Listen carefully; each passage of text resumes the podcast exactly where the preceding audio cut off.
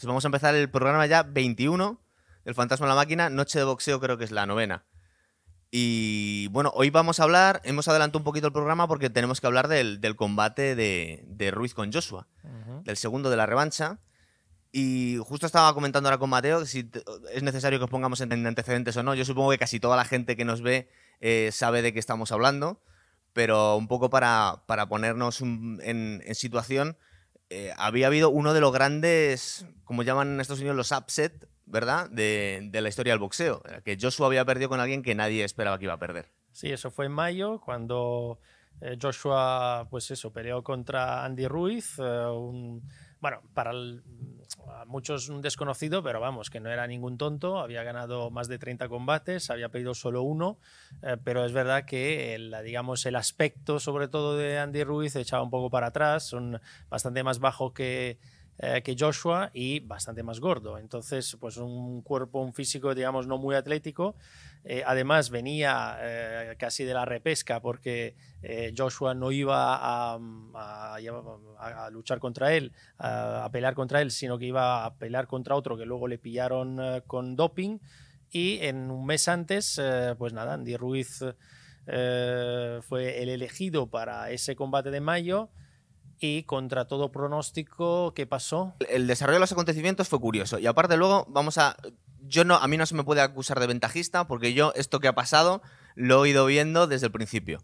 Em, Joshua, como muy bien nos comentó Jero en el programa que hicimos con él, estaba haciendo su pelea. Es verdad que estaba un poco más relajado de lo, de lo habitual porque supongo que se confió. Se confió. Él mismo lo, lo, además lo, pesaba bastante kilos más. ¿eh? Claro, eh, pesaba más que en este combate, pero em, la razón que nos dio Son, y no había caído yo, pero es cierto, el oponente contra el que se estaba preparando era un tío muy fuerte, que le gustaba mucho forcejear en el clinch, y él, que tiene una facilidad tremenda para, para ganar músculo, Joshua, se había preparado para ese combate. Exacto. Entonces, eh, digamos que luego tuvo que, hacer frente a un, rival completamente distinto, igual de gordo, no, más gordo todavía, porque también nos estuvimos cachondeándonos un poco de Jarrell Miller, que era una persona que no se cuidaba mucho físicamente, porque estaba muy, estaba muy corpulento, pero que el, estilo no tenía nada que ver. Era un hombre de manos muy rápidas, de combinaciones de, cerca, y, Joshua no pudo responder, entre otras cosas, eh, a cómo se desarrolló el combate. Sí, a pesar de que eh, empezó muy bien el combate, eh, sobre todo porque el primero en ser noqueado fue justamente Ruiz. Y ojo, fue, es la primera vez en toda la carrera de Andy Ruiz que le habían noqueado. Fue además lo, noqueó de una manera que yo dije, Buah, no se va a levantar, porque se cayó mal con el brazo detrás de la espalda. Y sin embargo, nada, subió, se levantó y, y ahí creo que Joshua igual se confió, tenía que haber cerrado ahí el combate y no lo hizo y le dio una segunda chance a, Ruiz, que la aprovechó y lo noqueó él. Sí, él, ha comentado que se ve un golpe detrás de la cabeza que le afectó el equilibrio, porque él sí tenía voluntad y el físico para levantarse. De hecho, no le dejaron frito en ningún momento a Joshua, que le hicieron creo que cuatro caos en total. Pero estaba mareado y no era él, ¿verdad? Y, y estaba contra alguien que yo creo que, eso sí se ha demostrado en el segundo combate, que es alguien Andy Ruiz que encaja muy bien los golpes, es decir, es alguien muy resistente, porque es verdad que no le han castigado muchísimo, pero se podía haber ido abajo o podía haber sufrido más los, impactos de Joshua en el segundo combate, ¿verdad? Sí, sí, a pesar de que en las redes sociales giren, eh, vamos, circulen algunas, eh, algunas eh, algunos comentarios, algunos vídeos, incluso algunas fotos de así quedó el rostro de Andy Ruiz. Tú entras y ves. Está hinchado. No, o sea, hay una, una, cosita aquí, es como, vamos a ver, es boxeo y, y, y, la pelea fue contra, contra Joshua. O sea, tiene la cara perfecta. O sea, que si la comparamos con otras caras de, de otros, vamos, sin ir más lejos eh, con la de Fury en su último combate. es verdad pero sí que, mm, que, ese combate, pues al final eh, lo ganó el mayo, lo ganó Ruiz eh, contra todo pronóstico.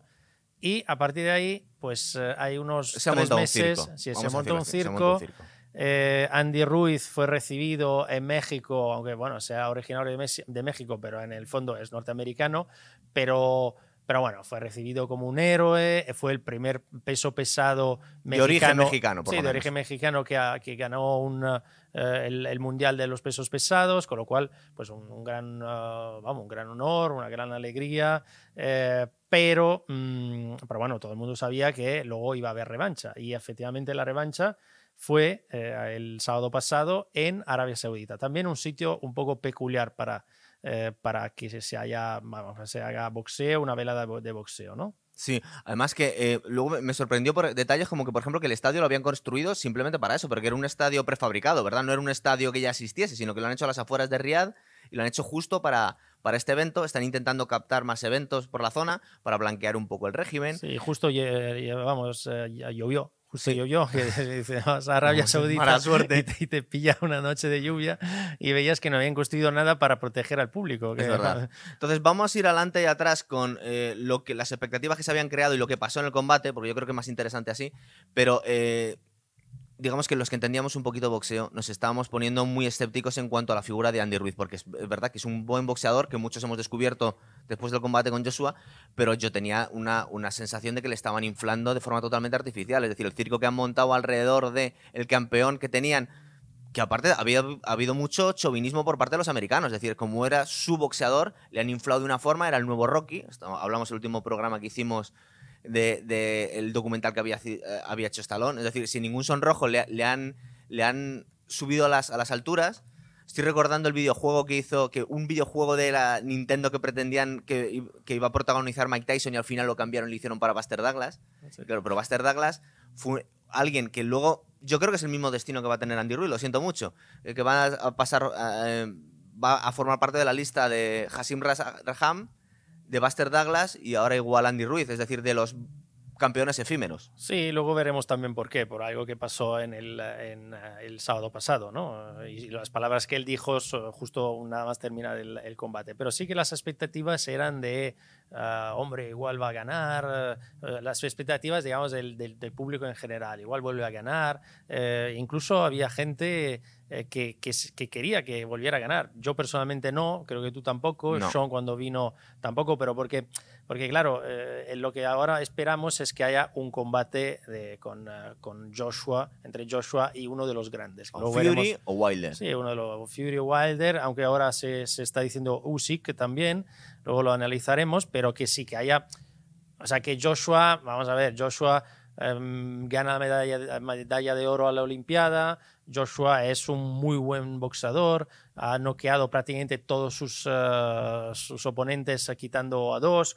O sea que estamos hablando de uno de los grandes. Y aparte es el mejor eh, embajador del boxeo que tenemos ahora mismo. No es, el, no es, el, boxeador más mediático, sino que es alguien con buen aspecto físico, que su técnica es impecable, sobre todo para un peso pesado. Ahora le tenemos que recordar a toda la gente que, con la que hemos estado hablando en las redes sociales que un peso pesado, alguien de dos metros y X kilos de músculo, no se mueve igual que un peso ligero. Es decir, estamos hablando, simplemente lo tenemos que comparar con el resto de sus colegas de, división, no tiene nada que ver. Es decir, la elegancia que tiene Joshua a la hora de boxear no la tiene nadie.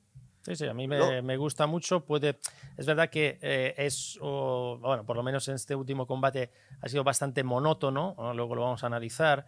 No ha sido un combate espectacular para nada. Parecía la reencarnación de Klitschko, ¿verdad? Aparte la ha felicitado en el Twitter. Sí, además, eh, vamos, lo planteó como tenía que plantearlo y lo planteó bien. Pero vamos, eh, como decías tú, la expectativa era, bueno, por una parte, algunos mm, decían, a ver si gana otra vez Ruiz, que nos gusta el, el underdog que se convierte en gran el campeón. El morbo también, que gana el gordito, que digamos que tenemos una historia interesante para la gente fuera del boxeo. Sí, pero, muy llamativo. Pero los que, vamos, los que les gusta el boxeo, hombre, era, era mejor la victoria de, de, Joshua, pero Joshua es, eh, es otro, eso está en otro nivel.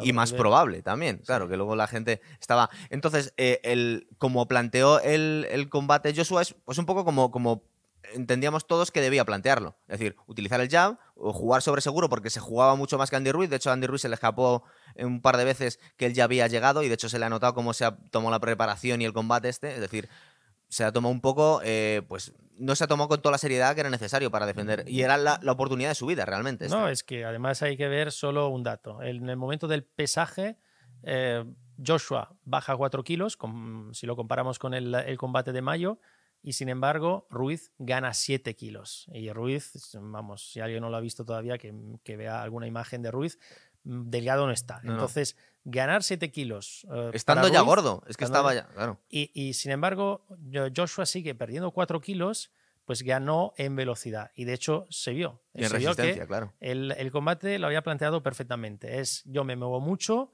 me desplazo mucho eh, le, le alejo con el jab de izquierda y, Y, como cuando, mucho tiro 1-2 y como muchísimo meto el gancho de izquierdas cuando lo vea Sí. claro. Y ya está. Y en la derecha, que es su mano fuerte, como la de todo lo que no son zurdos, pues la llevo, pero tampoco la llevo mucho. No. Eh, pero bueno, fue acumulando puntos, acumulando puntos y cuando Ruiz se acercaba, porque claro, al ser más bajito tenía que se- acercarse, él iba al clinch. Y. Ruiz lo único que hacía era empujarle y darle un par de golpes, un par de croches Es verdad. que al, pri- al principio lo, lo- lo- lo cazó, lo cazó bien incluso, eh, pero luego cuando vio, eh, cuando Joshua vio que hacía siempre lo mismo, que era una vez que se acercaba al clinch, el otro le empujaba y le intentaba dar, incluso a veces dándole golpes en la Sí, nuca. Le, le di un par de golpes ilegales detrás. De, eh, de las entonces ya lo, vamos. lo- lo vio, lo vio como y, y ya no cayó en la trampa. Y, y lo malo de Ruiz es que se plantó en el medio del ring y no pudo hacer nada más que estar parado en el, medio del ring, eso sí, aguantar golpes, incluso algunos muy duros, pero eh, quitando, yo, le, yo cuando lo vi le di el 8, seguro. Yo le di el 8 solo. Yo le, di- le di el 11, pero, pero bueno, el 11 igual... Pero eh, un poco discutible, claro. Sí, pero bueno, como, como ya, como ya lo puse también en el Instagram, como estaba en un pub viéndolo y, y, y corría cerveza, igual el 11 fui demasiado. O igual está viendo una repetición del 8, ¿eh? Que es Así posible. que- la verdad es que eh, a mí me gustó mucho el combate de, de Joshua. Hizo un combate muy serio. Hombre, sí es verdad que para el aficionado casual igual podía esperarse un combate más espectacular. Es posible también que pecara un poquito de, de ser demasiado cauteloso, pero es que se jugaba mucho. No, él sabía que, oye, que lo que le había pasado en mayo no es ninguna tontería. O sea, que en los pesos pesados te, te entra una mano eh, y, y te comes una mano y te vas a- al suelo. Entonces, él dijo, ¿por qué tengo que arriesgarme? Y además, este tío que ha, ha subido 7 kilos no va a aguantar los 12 asaltos, se va a cansar. Y de hecho, se cansó. Se los cansó. últimos asaltos mm, se movía poco, a pesar de que su mejor asalto fue el 8, que fue uno de los últimos. Es que yo vi un par de veces en las que Joshua mm, le entraron ganas de ir a por a por Andy Ruiz, es decir, porque en algún momento lo vio medio claro, vio que le podían entrar alguna mano. Sí, yo creo que alguna vez en el segundo, cuando hacía el 1-2 con la mano derecha, de hecho, una que le entró muy clara, la primera le, le abrió la ceja a Andy Ruiz, el primer golpe que le dio. Entonces, vamos a ver, es que se está poniendo Andy Ruiz por las nubes, todavía se está poniendo como que tiene una pegada descomunal. Yo no creo que tenga una pegada descomunal. Es verdad que pega mucho más fuerte y es mucho mejor boxeador de lo que parece, pero Joshua pega mucho más fuerte que Andy Ruiz. Lo que pasa es que no encaja los golpes igual que Andy Ruiz. Entonces, como iba ganando el combate y tenía bastante claro lo que estaba haciendo, no debía, y de hecho le estaban gritando sus entrenadores, y yo desde mi casa, y supongo que todos, que no se metiera en el juego de Andy Ruiz, no se metiera ahí, porque no era necesario. Lo que pasa es que yo creo que Joshua quería un poco, entre comillas, vengar el Claro sí. de mayo. Porque, Porque al es que ha final te sido- han noqueado y, oye, te quedas como, vale, pues quiero ganar, pero quiero ganar bien. Y ganó bien, Eso pero es. ganó sin noquearle y no sin dejarlo con la cara destrozada. Eh, bueno, fue un combate como muy, muy inteligente y muy respetuoso incluso. Vamos a ver, y es y que, ganó, ganó. es que vamos, Joshua, ganó Joshua en realidad él se sintió, y es normal que se sintiera humillado. Porque alguien con ese cuerpo, con, esa, con ese currículum, con ese potencial, ser vencido por alguien que parecía que iba a ser pasado por encima, pues para, sobre todo para el aficionado casual al boxeo, le pareció algo totalmente risible. Decir, y él se sintió mm, totalmente humillado. Aparte, eh, yo creo que no se habló suficiente de la elegancia de Joshua, de lo bien que llevó la derrota y, lo bien que llevó la victoria. Es decir, ha sido exquisito en todo el trato, no, ha dicho una palabra más alta que otra. En algún momento lo hemos visto cuando ya le estaban cargando mucho, que decía, bueno, ahora cuando gane Andy Ruiz, parece ser que Andy Ruiz es el mejor boxeador de todos los tiempos, ahora seré yo el mejor boxeador de todos los tiempos cuando gana este hombre. Sí, no, yo creo que el, el currículum de Andy Ruiz era un currículum bueno, o sea, que no llegaba ahí un desconocido ni nada. Pero es verdad que, eh, bueno, pues se dio la oportunidad, él tuvo la oportunidad, la aprovechó de ganarle a Joshua eh, por X razones, Sí, fue un poco la Eh, tormenta perfecta. claro, y, pero luego el problema, y por eso estoy muy decepcionado con el combate del sábado, es que mm, Ruiz no hizo nada. Ruiz tuvo la oportunidad, hubiera perdido igual quizá, no lo sí, sé. porque yo creo que eh, eh, Anthony Joshua es mucho mejor boxeador que él y haciendo ese tipo de combate es muy difícil que, que Andy Ruiz le gane, pero es verdad que hizo muy poquito. porque no se tomó en serio no su se preparación. Preparó, no se preparó, se preparó. Vamos, de hecho, leía estos días que incluso el padre le, le había dicho: así no vas a ganar, tienes que bajar peso y has subido peso. Y, y el, tu planteamiento es un, un planteamiento negativo. Y al final de combate, y eso sí que a mí me molestó, mm, imagínate a los que eh, pagaron para ir para allá a verle, eh, reconoció que no se había entrenado, que había estado de juerga, que había celebrado mucho la victoria de mayo y que no se lo había tomado en serio. Y me digo, pero ¿cómo no puedes tomarte en serio el Algo tan del mundo? importante, claro que sí. Y es verdad que le dieron 15 millones de dólares para, para perder. Joshua O sea, ganó para 80. perder, a pesar de haber perdido. eh, Joshua ganó 80. ¿eh? Sí, pero, ¿Verdad? claro, Claro, quiero decir, con 15 millones de dólares, la verdad que tienes la vida creo que bastante solucionada, pero estás ahí. Puedes eh, demostrar que no fuiste una- un underdog así cualquiera. Que no fue un golpe Sí, de suerte, que no eras un Buster Douglas ni un Ragam, que podías llegar a ser un, bo- un boxeador que estabas ahí por tu propia. Y la verdad es que, mm, aparte, no solo, no solo ha perdido una oportunidad de oro, sino que es muy difícil la vuelta, porque él se está llenando a, se le está llenando la boca de decir, pi- pidiendo la, la- la trilogía, No, pero es muy no. poco probable, porque Ah, nadie quiere verla, además. Nadie quiere verla. O sea, es que. ¿Qué, qué- qué- qué hay que ver? ¿Por Lo qué una mismo. trilogía? O sea, mm, es absurdo. O sea, no, no ha sido un combate de estos eh, eh, que se ha mm, resuelto en casi un empate o una split decision. No, ha sido, ha sido un combate de, donde uno ha dominado y Totalmente el a otro, otro, es verdad. el Y otro, el otro- ha perdido claramente. Sí. Entonces, Aparte que es que mm, estaba sin, estaba sin armas realmente Andy Ruiz, porque eh, vi- vimos al final los últimos 30 segundos que le decía, ven aquí, plántate aquí. Vamos Sí, a ver, esto no es un concurso de bofetadas, esto es boxeo. Entonces no se va a quedar ahí delante de ti para que le pegues.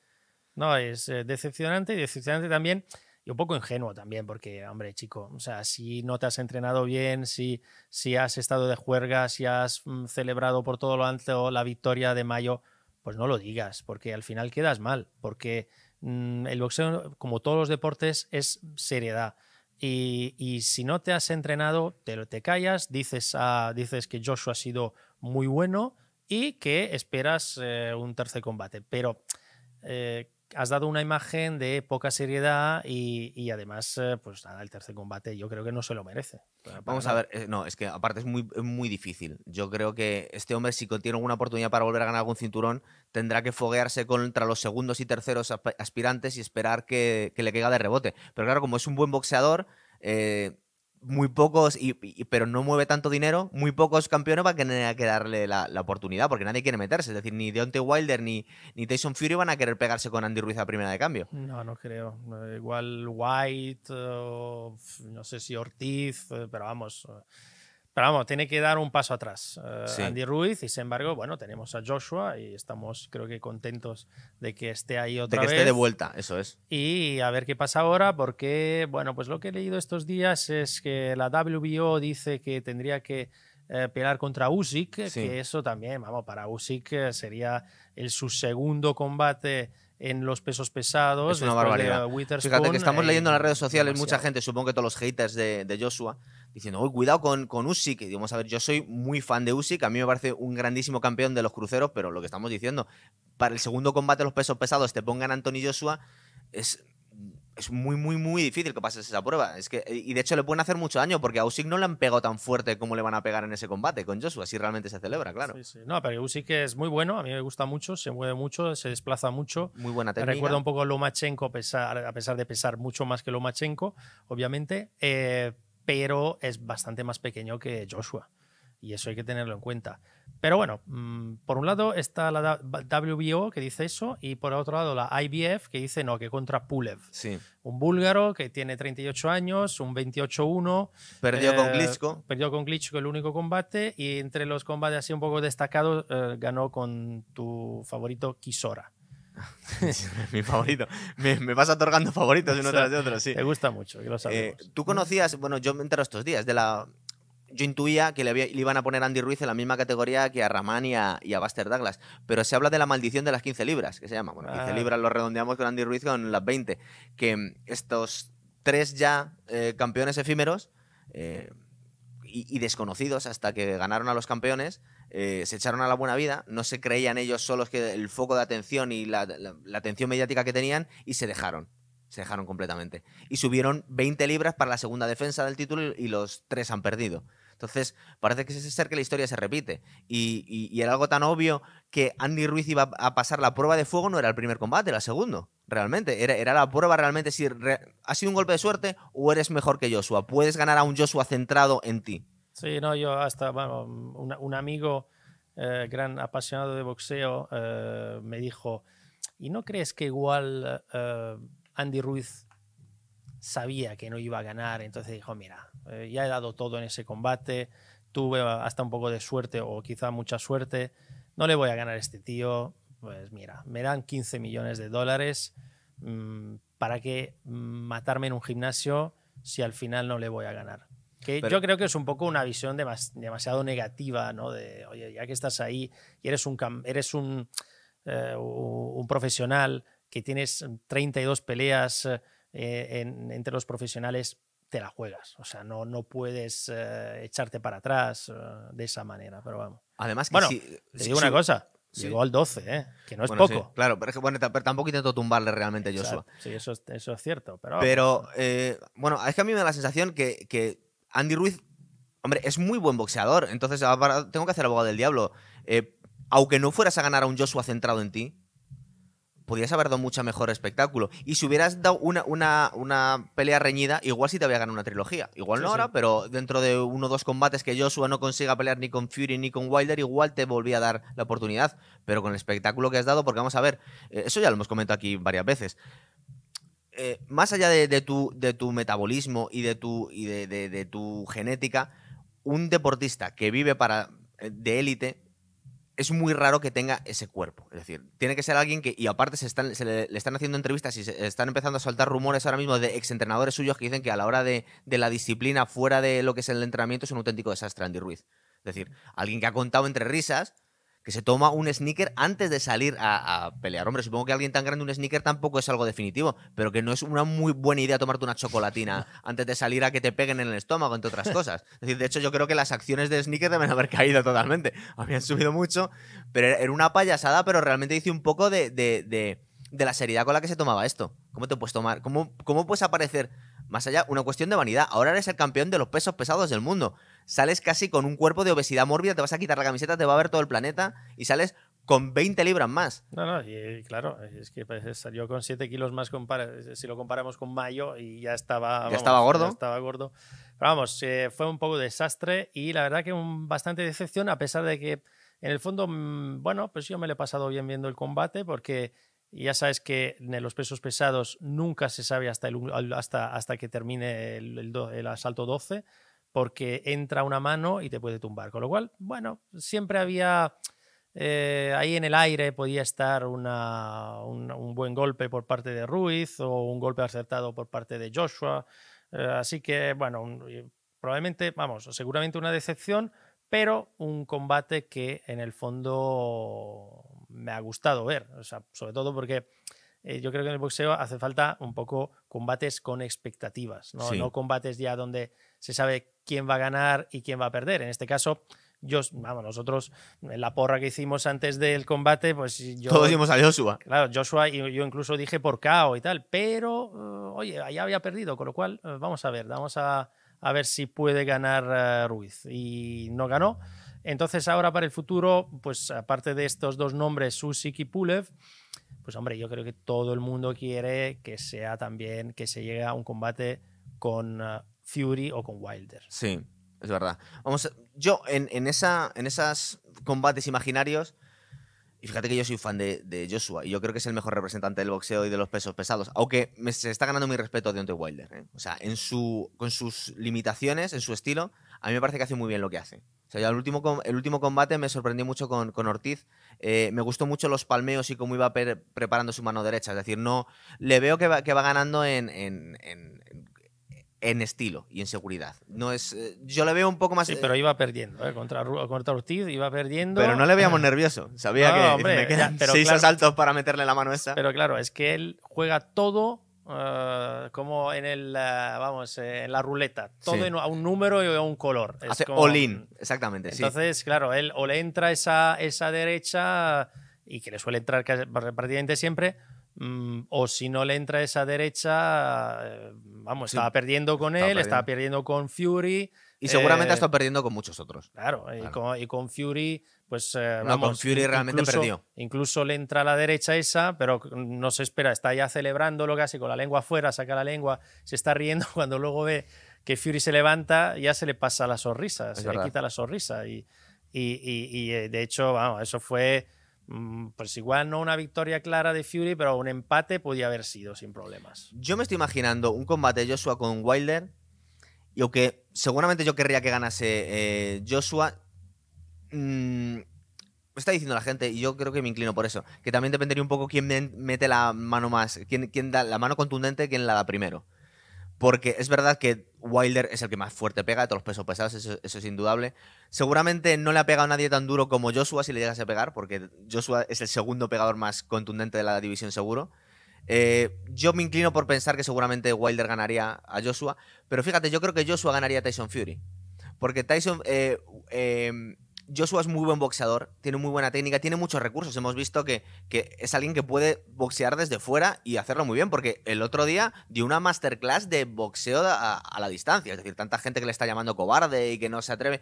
Eso no se le llamaban a Mohamed Ali porque tenía mejor prensa, básicamente, pero Mohamed Ali, su estilo era pegar de lejos, no sobre todo al principio de su carrera. Parece que un, bo- un- un boxeador tiene que subir al ring a pegar y que le peguen. No, o sea, un boxeador listo es eh, tú pega y, y aléjate y esquiva golpes. Y, y es lo que hizo el otro día muy bien Joshua. Y se movía mucho y además aguantar 12 asaltos moviéndose como se movió Sí, sí, él se con movía el muy peso bien, que ¿eh? tiene encima no es fácil y, y- y- y quítate golpes. Quítate golpes. Y eso es lo más razonable que puede hacer cualquier boxeador. Claro. Y encima, si estamos hablando de los pesos pesados, aún más. Porque los golpes pesados son golpes muy duros. Y, y jugándote en los cinturones que has perdido, que seguramente si pierdes con este vas a tener muy difícil volverte a meter en la lucha porque Andy Ruiz tiene el mismo manager que Deontay Wilder. No, que Entonces, además eh, es el- complicado el, meterse ahí. el boxeo a veces es una pasan cosas como un poco raras y que en otros deportes no pasan, ¿no? En el, en el fútbol eh, una mm, todo el mundo sabe de fútbol, obviamente, y entonces Sí, eh, estos días también toda la gente sabe de boxeo, no, parece. exacto. No, es que en el fútbol eh, una- un equipo puede cambiar de su técnica y su táctica sobre todo y jugar con el 4-4-2, 4-3-3, jugar más al ataque, defenderse más dependiendo de cómo vaya, eh, cómo esté, esté el partido.